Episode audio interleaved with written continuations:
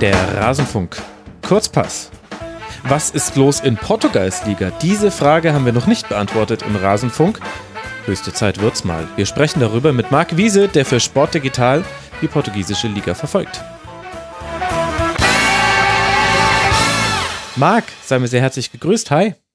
Hi Max, schönen guten Abend. Heute sprechen wir mal nicht über den HSV oder nicht über die Bundesliga, so wie in der Schlusskonferenz, wo du ja auch schon zweimal zu Gast warst. Heute sprechen wir mal über Portugal. Ja, ich freue mich. Vielen Dank für die Einladung. Ich mich auch. Ja, vielen Dank, dass du diese Einladung angenommen hast, denn Portugals Liga ist so ein bisschen häufig unter dem Radar und die Frage können wir jetzt ja dann heute auch klären, ob zu Recht oder zu Unrecht. Wir beginnen auch ganz einfach wie immer, dass wir einfach mal auf die Tabelle gucken. Und da sehe ich von oben Benfica Lissabon grüßen, zwei Punkte vor dem FC Porto. Und dazu muss man wissen, die beiden haben jetzt gegeneinander gespielt am Samstag. Und Benfica hat trotz Unterzahl hinten raus mit 2 zu 1 dieses Spiel gegen Porto gewonnen. Stehen die denn zu Recht zwei Punkte vor dem Tabellenzweiten? Ja, also jetzt angesichts äh, dieses Spiels, was natürlich das Spiel der Spiele überhaupt jetzt in, in Portugal war, ähm, stehen sie da natürlich zurecht. Äh, das war natürlich ein sehr knappes Spiel. Ähm, es hat aber auch ganz gut die Situation dieser beiden Teams aufgezeigt, denn ähm, Benfica hat in diesem Spiel, und das finde ich, sieht man auch so ein bisschen über die gesamte Saison, so ein bisschen den größeren Willen, so ein bisschen mehr Power. Sie sind ähm, ein sehr junges Team, sehr hungrig. Ähm, da werden wir auch noch zu kommen gleich.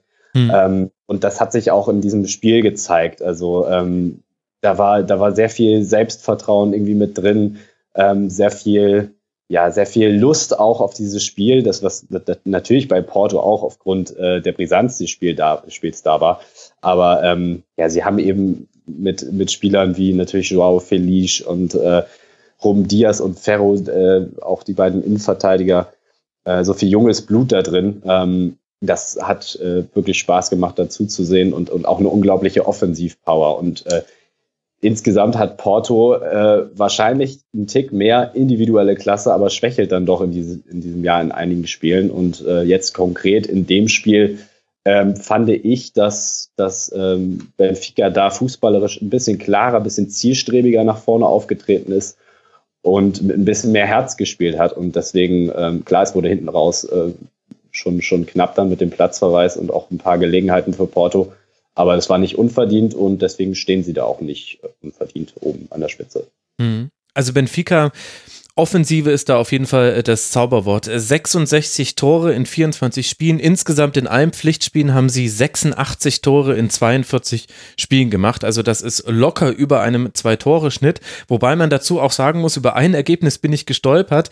Äh, Mitte Februar ein 10 zu 0 gegen National, die nicht irgendwie abgeschlagen auf dem Tabellenplatz äh, ganz hinten in der Liga liegen, sondern auf Tabellenplatz 12. Was war denn da los? Ja, unfassbar. Also ich, ich habe das Spiel auch nicht über 90 Minuten gesehen, aber es hat dann auch schon gereicht, sich die zehn Tore anzugucken. Ähm, Waren ja dann auch halt wahrscheinlich ein paar Minuten. Ja, also das beschreibt dann auch nochmal sehr gut das, äh, oder, oder untermalt das nochmal sehr gut, was ich gerade gesagt habe. Äh, diese unglaubliche Lust, also wenn du gegen einen Aufsteiger spielst ähm, und schon, weiß nicht, 6-7-0 führst, dann noch weiterzumachen und, und einfach äh, da das Maximum rauszuholen, ähm, das ja, das beschreibt sehr gut ähm, das Denken von, von den, diesen Spielern und was sie auch diese Saison erreichen wollen. Sie sind jetzt äh, letzte Saison ähm, das erste Mal nach ein paar Jahren wieder nicht Meister geworden. Sie sind ja 2014 bis 2017 viermal in Folge Meister gewesen. Ähm, jetzt hat Porto letztes Jahr den Titel geholt, auch relativ klar mit sieben Punkten Vorsprung. Mhm. Und ich glaube einfach, in dieser Mannschaft ist ein Spirit drin. Die haben unfassbar Lust auf diesen Titel. Die wollen sich den unbedingt zurückholen. Und ähm, ja, das, das zeigen sie jede Woche auf dem Platz. Und sie haben ja auch einen neuen Trainer seit Anfang oder Mitte Januar. Man hat äh, Bruno Lage, der bestimmt nicht so ausgesprochen wird, jetzt Bruno äh, Lage, Bruno Lage äh, verpflichtet, nachdem Rui Vitoria ähm, nicht mehr Trainer sein durfte, sein konnte. Kannst du mich kurz ins Boot holen? Das ist äh, peinlicherweise an mir vorbeigegangen. Wie hat dieser Trainerwechsel da stattgefunden? Ja, also diese, diese Unzufriedenheit äh, bei Benfica war so schon so ein bisschen nach dem verpassten Titel letztes Jahr da und das wurde dann noch äh, verstärkt durch das Ausscheiden in der Champions League und auch dem Fakt, dass man nach einem 0 zu 2 bei Portimonense, ähm, da ist er dann, ist er dann rausgeflogen, sieben Punkte Rückstand auf Porto hatte und ähm, da war es dann schon Anfang November richtig eng für ihn und äh, dann gab es drei Pflichtspielniederlagen in Folge und dann, äh, ja, da haben die Fans natürlich dann auch schon äh, den, den äh, Rauswurf gefordert und deswegen, das hat sich alles so ein bisschen entwickelt äh, und ja, jetzt unter, unter äh, Bruno Lage läuft es halt richtig gut. Ne? Also neun Spiele gewonnen und das mit unfassbaren 35 zu 6 Toren. ja. äh, natürlich natürlich äh, schla schlägt da dieses äh, 10-0 gegen National auch ordentlich zu Buche, aber sie haben eben auch gegen Porto und Sporting gewonnen. Und das ist eben äh, dann auch schon, schon eine Ansage. Ne? Mhm, absolut. Porter eben jetzt äh, Tabellenzweiter, habe ich schon angesprochen. Sporting auf Platz 4, über die werden wir, denke ich, noch sprechen. Wir müssen aber auch noch sprechen über den äh, Top-Torschützen bei Benfica. Das ist nicht eben äh, zum Beispiel der vorhin schon erwähnte Joao Felix, der auch in der äh, Welttalente des Fußballs, nee, Fußballs, Talente des Weltfußballs Folge, so rum war es, angesprochen wurde. Nein, es ist ein alter Bekannter, Haris Seferovic. Er lebt seinen zweiten, dritten, vierten, keine Ahnung, Frühling. So alt ist er eigentlich noch gar nicht, aber gefühlt ist er schon ewig im Fußball mit dabei, führt die Torschützenliste an mit 15 Treffern und 5 Assists hat er auch noch. Ja, ich glaube sogar, sechs Assists, wenn ich das jetzt richtig äh, notiert habe. Ähm, ja, also unfassbar. Ähm, ich war ehrlich, ge ehrlich gesagt schon irgendwie immer ein Fan von, von ihm als Spielertyp. Äh, er war ja nicht immer so der einfachste Charakter auch in seiner Frankfurter Zeit. Ich glaube persönlich, dass er ein Spieler ist, der unglaublich von, von einer gewissen Wertschätzung zehrt. Ähm, ich glaube, das ist einfach was, was er braucht und die, die bekommt er bei, äh, bei Benfica. Er hat auch letzte Saison, glaube ich, schon, schon acht Tore gemacht. Mhm. Also auch schon eine ganz gute Einstandssaison äh, gehabt und, und diese se sechs Vorlagen zu diesen 15 Toren. Also er ist, er ist unglaublich abgebrüht vor dem Tor, äh, sowohl mit links, mit rechts als auch mit dem Kopf. Ähm, diese sechs Vorlagen dazu zeigen eben auch, dass er, wenn er ja, sich wohlfühlt, auch, auch echt für die Mannschaft da ist, dass er mannschaftsdienlich spielt, dass er ähm, ja, sich in jeden Zweikampf wirft und ähm, vielleicht hat er diese Wertschätzung bei Frankfurt über die gesamte Zeit nicht genug bekommen. Man äh, ist da aber auch nicht tief genug drin. Man weiß auch nicht, wie das mit den einzelnen Trainern dann ähm, sich bei ihm gestaltet hat. Aber ja, es passt vieles zusammen bei ihm und man sieht, äh, wenn er sich wohlfühlt, dann ist er ein Stürmer, der absolut ja, internationales Niveau hat und profitiert offenbar von einem Pizzi, der noch nie so viele Vorlagen in seiner gesamten Karriere hatte. Also der hat mal ganz früher bei Atletico gespielt, dann Deportivo La Coruña, Espanyol Barcelona und dann kam schon 2014, 2015 der Wechsel zu Benfica. Seitdem spielt er da und hat 13 Vorlagen in der Saison gegeben, zusätzlich zu nochmal acht Toren. Ja, ja, also Pizzi äh, ist da sicherlich auch eine, eine entscheidende Figur. Ähm, neben, neben Seferovic und Felice. Also über die geht offensiv eigentlich alles. Ähm, Pizzi, ja, also ist, ist auch echt äh, ein Spielmacher, wie er im Buche steht, so äh, auch äh, schlägt richtig gute Flanken. Ähm, auch ein gutes, gutes Verhalten so im, im Pressing, das ist auch, finde ich, eine Sache, die ihn irgendwie ausmacht. Ähm, ja, also der mit seinen 29 Jahren erlebt auch nochmal eine richtig gute Zeit momentan.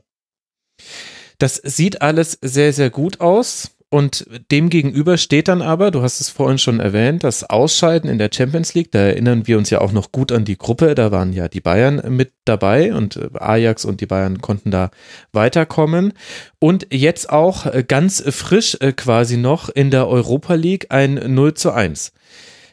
Sagt das was aus über den die, den Wettbewerb, die Wettbewerbsfähigkeit der portugiesischen Liga? Überbewerte ich da Einzelfänomene? Wie würdest du das einordnen? Also ich habe jetzt äh, Benfica in der Europa League noch, äh, noch nicht so verfolgt diese Saison. Ähm, weil ich dann auch nicht Lust habe, immer alles zu gucken. Man es ist ja in Ordnung, du musst dich nicht rechtfertigen. Europa League. du bist, ist ja auch nicht deine Lieblings, dein Lieblingswettbewerb. Ja, ähm, wobei die Eintracht, die arbeitet gerade dran, dass ich, äh, also wir zwei haben diese Aufnahme hier nach hinten verschoben. So ehrlich können wir sein am Donnerstagabend, als wir gesehen haben, huch, da spielt ja die ja, Eintracht gegen mal, Inter. Es kommt auf das Spiel drauf an. ja. Und äh, Eintracht Inter lässt man sich dann natürlich nicht entgegen. Genau, aber Leverkusen Krasnodar, da gebe ich zu, habe ich auch nur mit einem Auge drauf geguckt. nee, genau.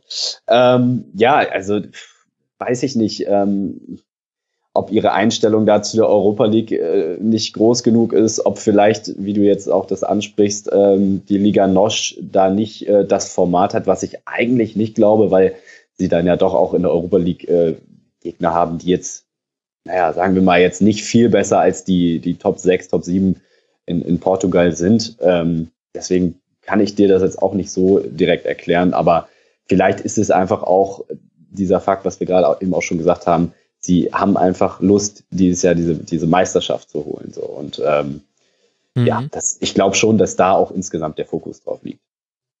Das könnte natürlich sein. Aber diese Frage der internationalen Vergleichbarkeit, die kann man ja auch wunderbar am FC Porto nochmal äh, durchdeklinieren, der eben auf Tabellenplatz 2 steht, wie schon angesprochen, eben erst mit dieser Niederlage gegen Benfica jetzt abgerutscht ist am vergangenen Wochenende, aber unter der Woche in einem aufsehenerregenden Spiel mit 3 zu 1 nach Verlängerung gegen die Roma gewonnen hat. Wie, wie glaubst du denn, sind da denn die Prioritäten verteilt zwischen internationaler Wettbewerb und Meisterschaft?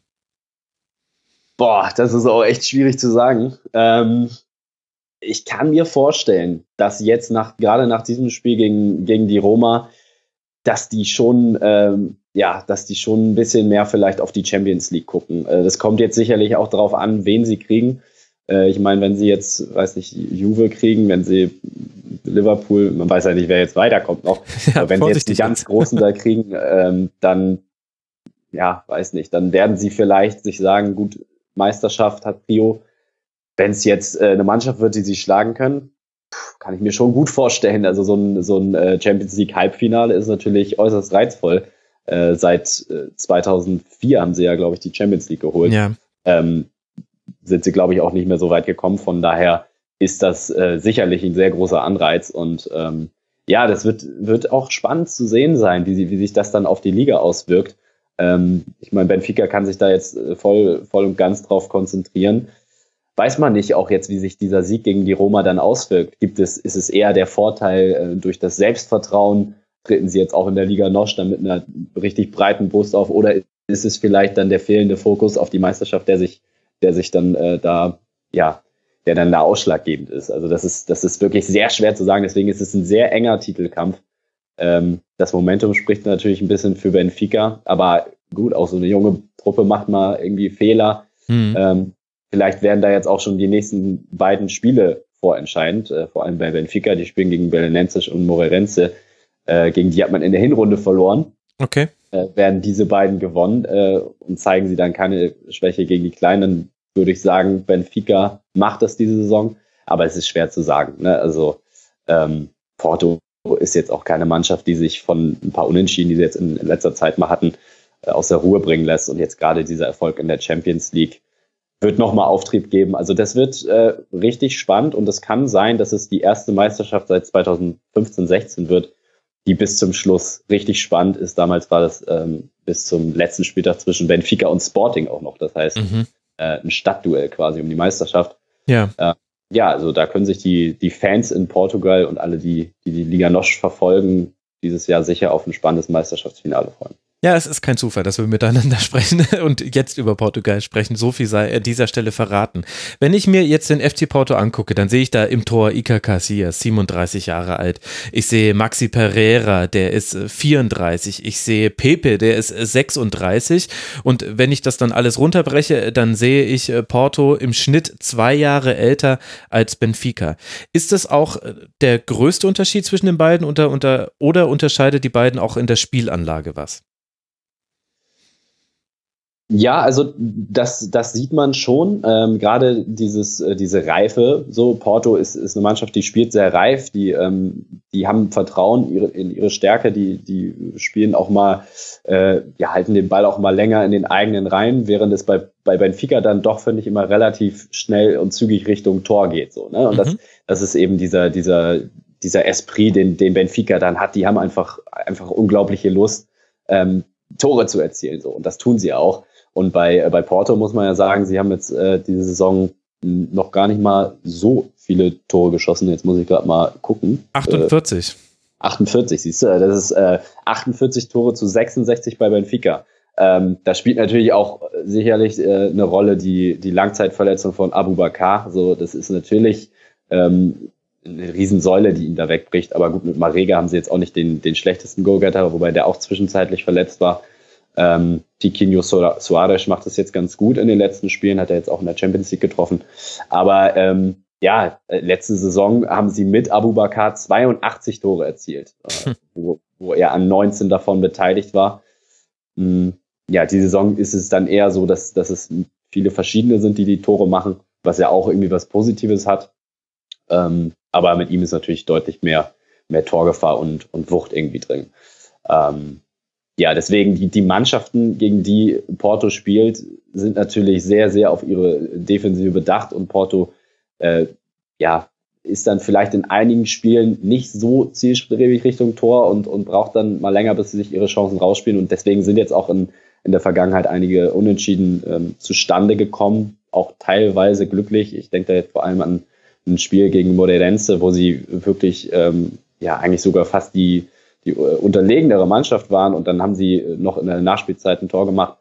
Also sie haben so ein paar Spiele die Saison drin, ähm, wo sie nachlässig sind. Aber wie gesagt, ich würde da jetzt noch nicht äh, auf irgendwas in Richtung Meisterschaft schließen. Das ja. äh, ist zum Ende ganz spannend. Nee, das muss man jetzt ja auch noch nicht machen. Zehn Spieltage Verschluss. Das ist ja ähnlich wie in der Bundesliga. Da muss man jetzt auch noch nicht so tun, als wäre jetzt schon alles entschieden. Wer sind denn so die entscheidenden Spieler bei Porto jetzt jenseits von den Sturmreihen, die du ja jetzt schon mit Abu Bakr und eben Marega die entscheidenden Spieler genannt hast? Mhm. Ja, also offensiv haben wir jetzt dann ja gerade drüber geredet. Marega Suarez ist eigentlich klar. Man muss aber sagen, das Prunkstück in dieser Saison von, von Porto ist ganz klar die Defensive. Also es ist mhm. überragend gut, was sie da machen. Sie haben äh, nur 14 Gegentore kassiert, äh, 14 Spiele ohne Gegentor. Also Cassias auf seine alten Tage auch noch der Torwart in, in Liga Nosch, der die wenigsten äh, oder die meisten Spiele ohne Gegentor eben, eben hatte. Kriegt auch die äh, wenigsten Schüsse tatsächlich gegen sich. 8,7 äh, pro Spiel. Das ist auch wirklich sehr wenig, muss man sagen.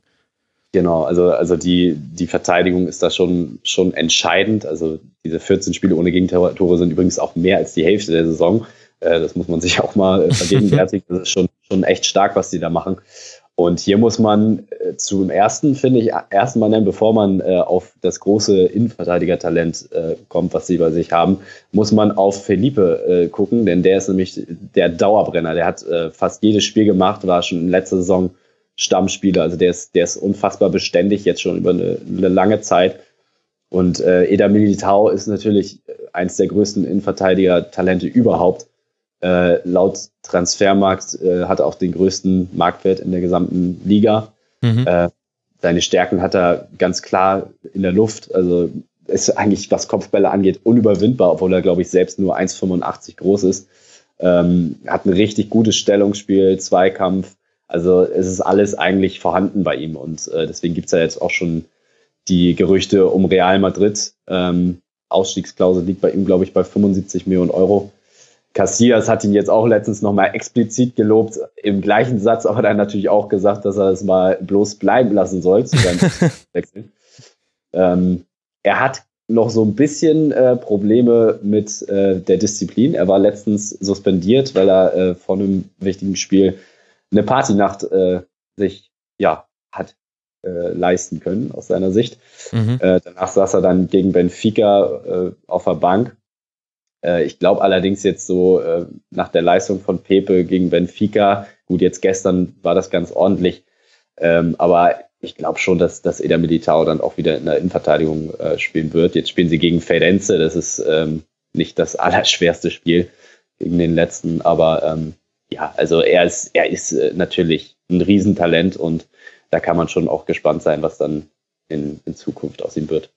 21 Jahre alt, kommt aus Brasilien und ist eben erst zu dieser Saison von Sao Paulo zum FC Porto gewechselt. Also noch ganz frisch in der Liga für eine kolportierte Ablösesumme von irgendwas zwischen 7 Millionen und ein bisschen mehr. Gut, Handgelder und so weiter, aber das rechnen wir ja nirgendwo mit rein, weil wir da nichts äh, zu wissen können.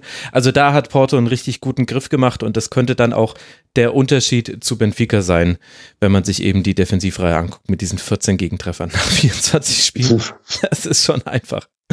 Das ist schon einfach gut. So muss man sagen. Auch wenn Porto jetzt in den letzten Spielen ein paar Punkte hat liegen lassen. Zwei Unentschieden, dann die Niederlage. Aber es sind ja nur zwei Punkte Rückstand. Was tut sich denn dahinter? Zum Beispiel bei Braga, die liegen auf Tabellenplatz drei, haben fünf Punkte Rückstand auf zwei, sieben Punkte Rückstand auf den Tabellenführer Benfica, sich aber so ein bisschen jetzt durch zwei Niederlagen in den letzten drei Ligaspielen die Chance verspielt, da irgendwie noch mit einzugreifen oder würdest du die noch mit reinnehmen in den Meisterschaftskampf?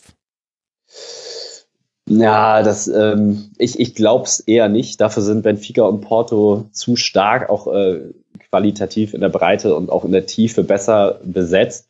Ähm, trotzdem muss man auch schon den, schon den Hut äh, davor ziehen, was, was Braga da diese Saison wieder, wieder hinlegt. Ähm, die waren letzte Saison schon richtig stark, also punktemäßig war das, glaube ich, die beste Saison der Vereinsgeschichte mit 75. Mhm. Äh, in dieser Saison knüpfen sie auf jeden Fall absolut daran an.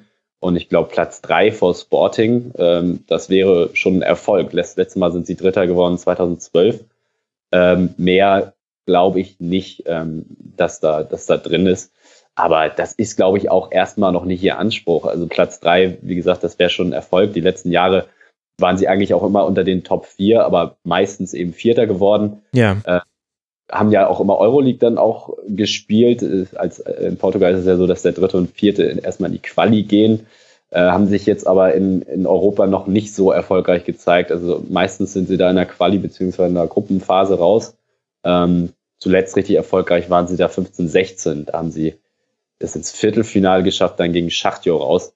Ähm, in der Liga geben sie sich eigentlich äh, so gegen die kleineren Teams überhaupt keine Blöße. Also sie haben in dieser Saison eigentlich nur gegen die Großen verloren, also gegen Porto, Benfica und Sporting und noch eine Niederlage gegen Belenenses.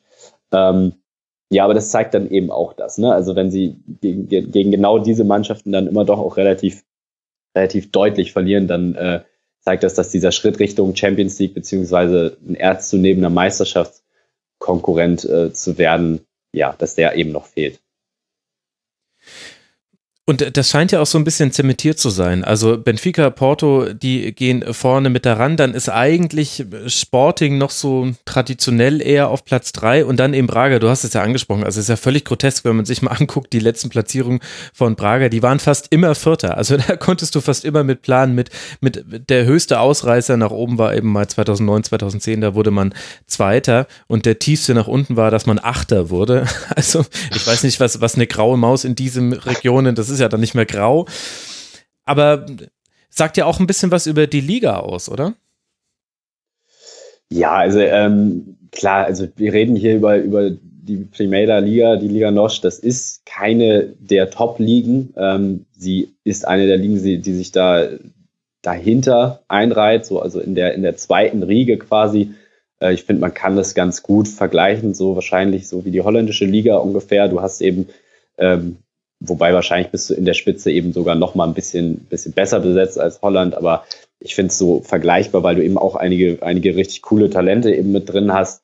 Ähm, aber dann doch auch schon, äh, ich sage jetzt mal so ein Sonntagnachmittagsspiel zwischen Chavez und Feirenze, das ist nichts für Feinschmecker. Ne? Also das ist, ähm, ja, das ist dann doch auch schon mal ein bisschen schwerere Fußballkost. Aber man kann sich die Liga schon gut angucken. Also äh, ich mache das ja jetzt eine Weile und ähm, da sind schon auch immer sehr interessante Spiele dabei. Äh, und wir kommen ja gleich vielleicht auch noch auf ein paar Überraschungsmannschaften zu sprechen. Also da sind, äh, sind, sind einige Teams auch dabei, die ich schon auch interessant finde, die jetzt nicht in, der, in, der, in den Top-Mannschaften in Portugal sind, also ähm, ja, das kann man sich, kann man sich schon angucken. Ja, ich meine, du hast da natürlich jetzt gleich schon die krassesten Beispiele rausgenommen. Also Chavez und äh, Ferenze. Chavez äh, Vorletzter mit 17 Toren nach 24 Spielen, Ferenze letzter mit 14 Toren nach 24 Spielen und getoppt werden beide noch von Maritimo, die aktuell auf dem 15. Platz liegen, einem äh, vor dem Relegationsplatz mit 13 Treffern nach 24 Spielen. Ja. Aber ja. auch nur 26 Gegentore. Also. Aber ja, ja, klar. So schafft es dann irgendwie trotzdem noch 24 Punkte zu kriegen. Also da ist ein Ein-Punkte-Schnitt, ist mit 13 erzielten Toren nach 24 Spielen. Da kann man auch seinen Hut von ziehen. Aber wenn wir sowieso gerade so ein bisschen bei diesem Meta-Thema sind, wie würdest du denn den Fußball, der in der portugiesischen Liga gespielt wird, beschreiben? Also, das muss man eigentlich unterteilen. Ne? Also, die Top-Teams sind da schon klar dominierend. Ähm, das ist dann auch schon, ja, das kann man dann auch schon vergleichen, eben, äh, weiß nicht, wenn man in der Bundesliga Bayern gegen gegen Freiburg sieht, so ist das auch, wenn ähm, Porto oder Benfica gegen Aves oder Stubal spielen. Und bei Braga ist es eigentlich ähnlich, natürlich nicht mit der Dominanz. Also da sind mhm. eben auch schon mal Spiele drin, die, die knapper sind. Aber äh, grundsätzlich, ähm, man kann jetzt nicht sagen, dass ein bestimmter Fußball in Portugal gespielt wird. Also das ist eigentlich, ähm, wie du es in jeder Liga irgendwie hast, je nach äh, Situation ähm, der einzelnen Teams äh, spielen sie eben den Fußball. Also eine Mannschaft wie, wie Boa Vista ist eigentlich so die klassische Mannschaft, die ähm, ja, sagen wir mal, den, den Abstiegskampf spielt und den Minimalistenfußball, die äh, kaum irgendwas zulassen, aber auch selber eigentlich relativ wenig Tore schießen und dann meist irgendwie mit einem 1 zu 0 gewinnen. Ähm, ja, deswegen, man kann gar nicht jetzt da irgendwie was Allgemeines sagen. Aber ähm, ja, also diese Liga, wie gesagt, man kann sich das schon, schon anschauen, aber es ist natürlich nicht die, die fußballerisch attraktivste Liga. Ja, dafür vielleicht die ähm, Liga mit den interessantesten Talenten. Das sieht man ja immer wieder, haben wir ja auch schon im Rasenfunk thematisiert. Und das haben wir ja auch schon in diesem Segment so ein bisschen anklingen lassen. Jetzt weiß ich allerdings nicht so ganz, wie ich jetzt die Brücke bauen kann von Talenten zu Bastost der, der nämlich der zweite ist in der Torjägerliste der portugiesischen Liga. Und wo spielt er bei Sporting? Er hat 14 Treffer, also er ist quasi der Jäger von Haris Seferovic. Das hätte man sich früher auch so nicht denken können. Sporting haben wir jetzt immer wieder so nebenher schon erwähnt. Drei Punkte Rückstand auf Tabellenplatz drei, schon acht Punkte Rückstand auf zwei und zehn auf eins. Also sprich, da wird nach ganz weit oben hin nicht mehr so viel gehen. Woran hackt's denn bei Sporting? Ja, also erstmal jetzt finde ich, wenn du, wenn du Bastos erwähnst, jetzt habe ich nämlich gerade bei, bei Braga habe ich äh, Diego Sousa unterschlagen. Der hat nämlich auch 14 Tore erzielt. Ja, stimmt. Und das ist für seine Verhältnisse auch äh, eine sehr, sehr gute Saison. Mhm. Ähm, genau, also er und Bastos sind so die, die da Seferovic äh, verfolgen in der Torjägerliste. Also das sind schon drei, drei auch echt gute Stürmer. Ähm, zu Sporting, klar, sie müssten nominell auf jeden Fall die Nummer drei sein, auch natürlich vom, vom Gesamtmannschaftswert her. Aber diese schwächelnde Form in dieser Saison ist erklärbar. Da gibt es eine sehr, sehr schöne, lange äh, Trainergeschichte, die ich dir jetzt dazu erzählen kann. Okay, jetzt bin ich Und gespannt. Zwar, ja, pass auf, äh, kannst dich festhalten. Das hat äh, HSVsche Ausmaße. Ui. Also. Müssen wir ein Tribünengespräch draus machen, oh je. der, genau, also der, der aktuelle Trainer Marcel Keitzer ist der vierte in dieser Saison. Deswegen die HSVschen Ausmaße. Ähm, und diese ganze Posse um die Trainer bei Sporting begann eigentlich schon im Sommer, denn äh, da wurde der Vertrag von Jorge Jesus aufgelöst in beiderseitigen Einvernehmen. Ähm, der wollte, glaube ich, zu irgendeinem arabischen Club. Ich kann es jetzt nicht mehr genau sagen. Jedenfalls ähm, kam dann der neue Trainer Mihailovic und der war für sage und schreibe neun Tage im Amt. Und das hat den ganz, den ganz einfachen Grund, äh, dass der alte Präsident De Carvalho ihn geholt hatte. Und äh, ich weiß nicht, wie viel du damit bekommen hast. Das ist, muss ein Präsident gewesen sein, der alles abgerissen hat. Also der hat sich mit jeglichen Spielern angelegt. Ähm, der hat da immer einen kompletten Alleingang gemacht, gemacht, was er wollte quasi. Mhm. Irgendwann haben sie es dann mal übers Herz gebracht und ihn gefeuert. Ähm, und folgerichtig, weil er ja den Trainer geholt hatte, Mihailovic, musste der auch wieder gehen. Und äh, auf Mihailovic folgte dann im Juli äh, José Peseiro, der war äh, von 2004 bis 2005 schon mal im Amt.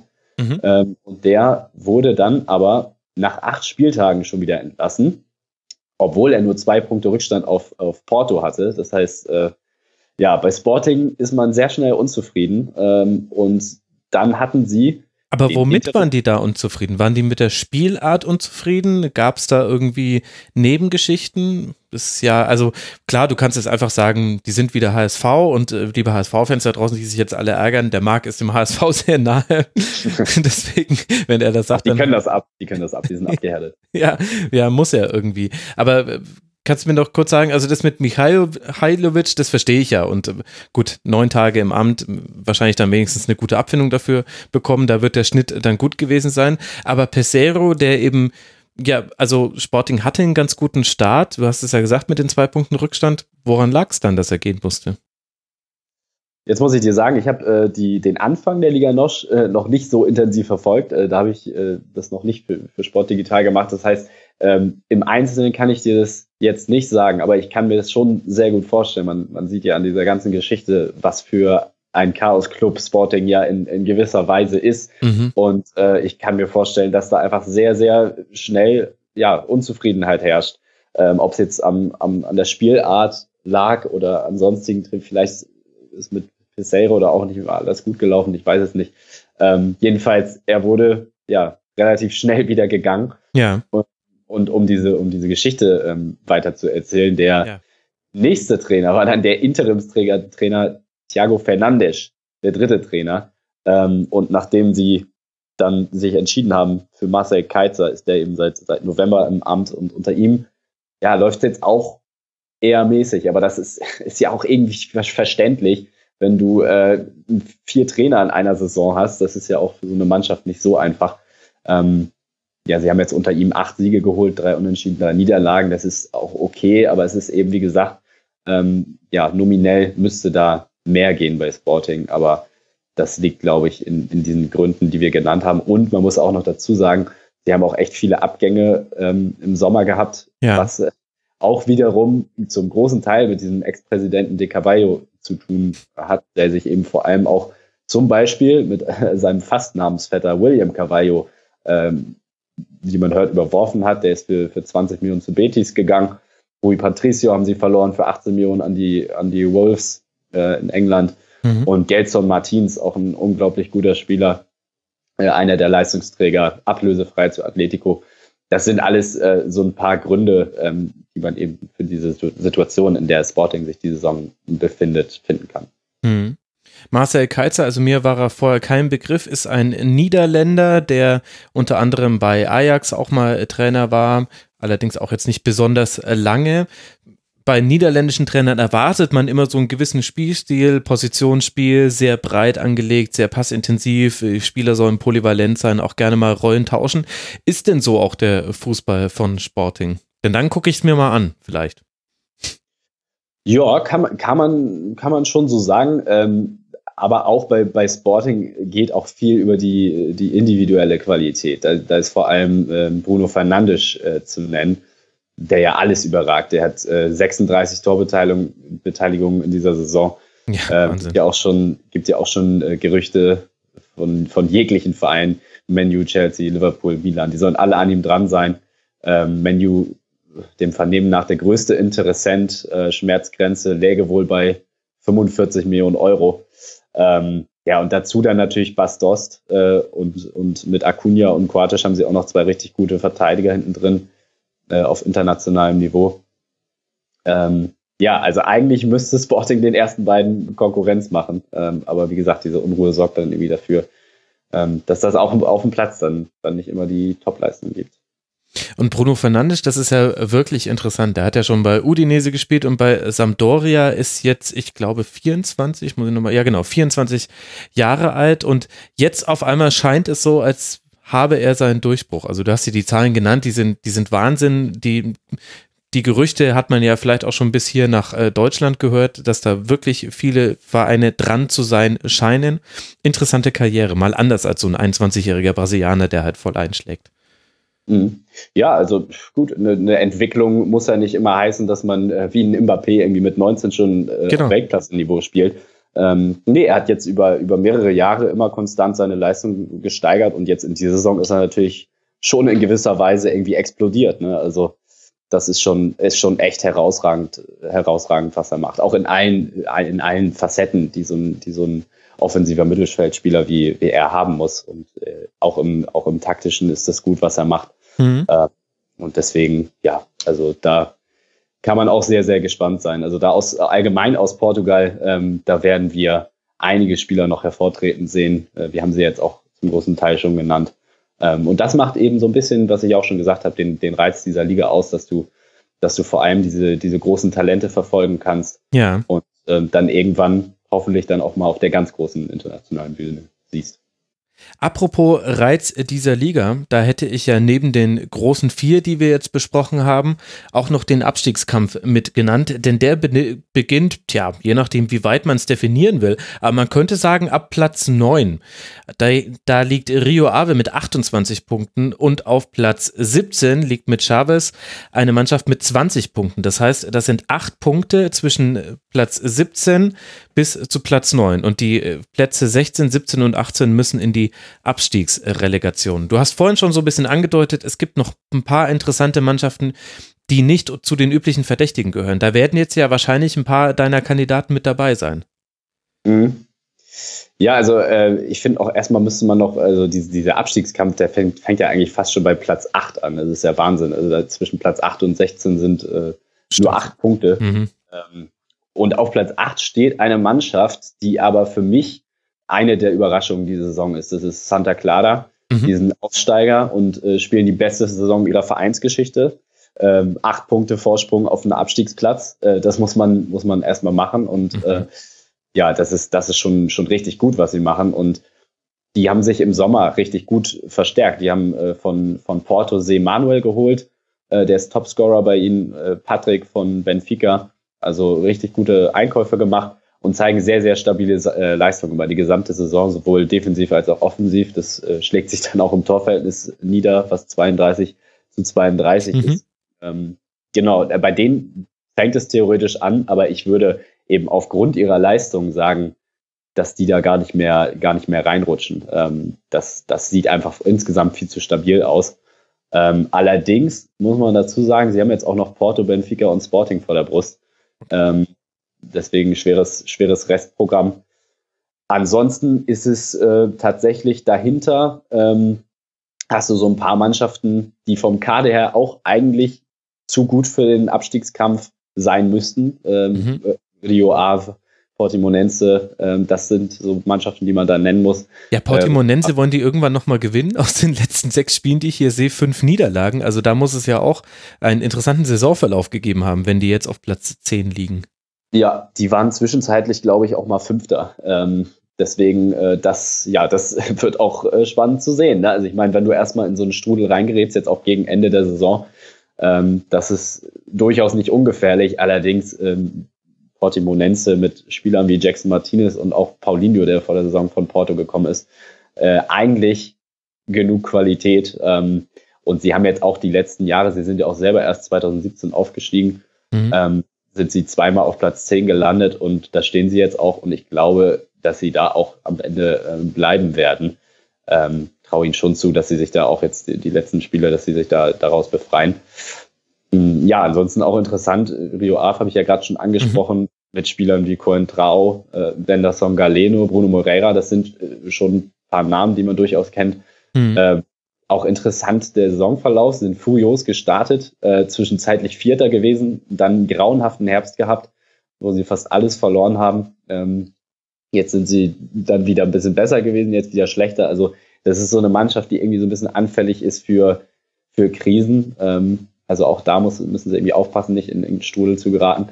Jetzt haben sie, äh, speziell haben jetzt äh, gegen Chavez und Nacional und Abisch drei direkte Duelle, die müssen natürlich gewonnen werden, weil auch sie, äh, auch Rio Ave spielt noch gegen Sporting, Porto und Benfica. Mhm.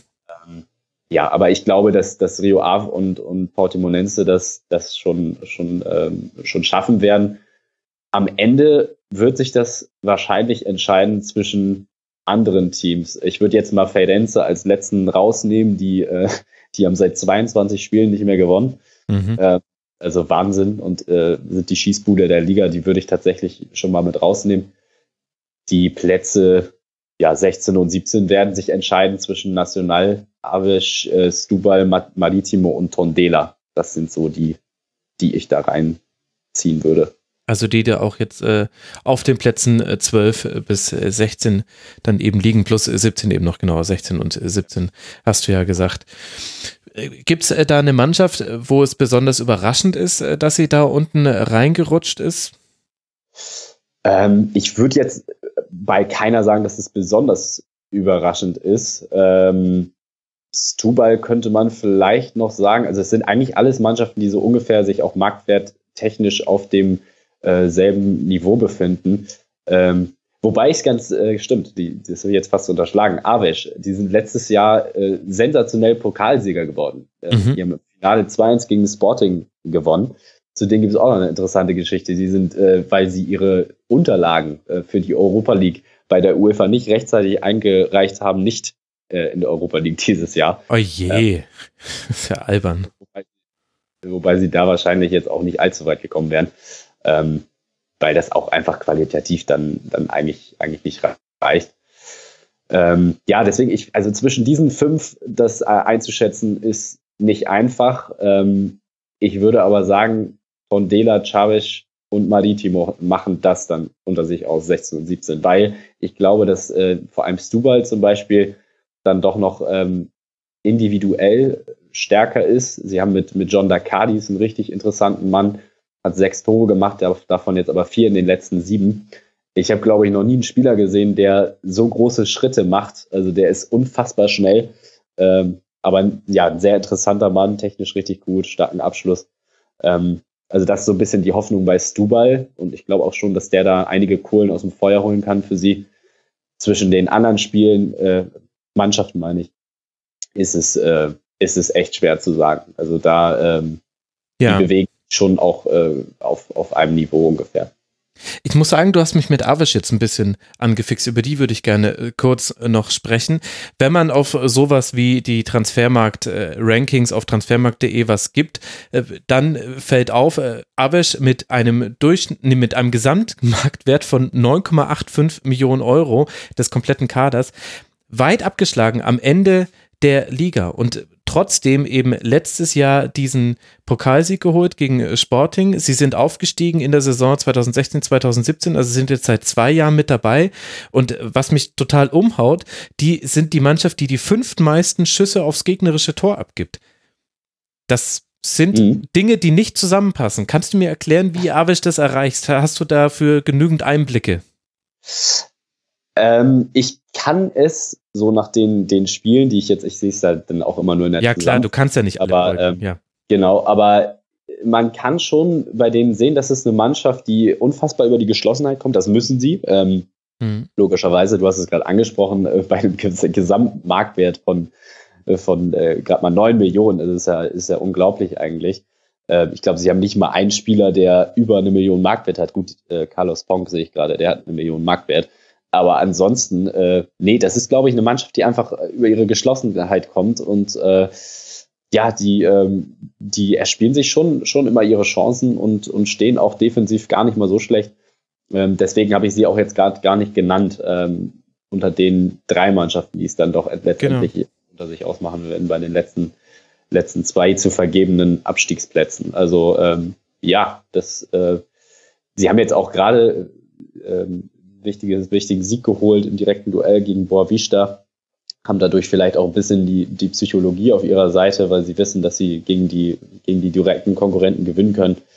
Ähm, ja, das wären so jetzt die Argumente, die ich eben dann auch für Aves finden würde aber haben auch den Trainer gewechselt. Seit 16.01. Augusto Inacio, das ist jetzt kein Wissen, was ich äh, vor dieser Sendung hatte, das will ich jetzt nicht behaupten, José Mota nach 44 Spielen im Amt und 356 Tagen wurde er abgelöst.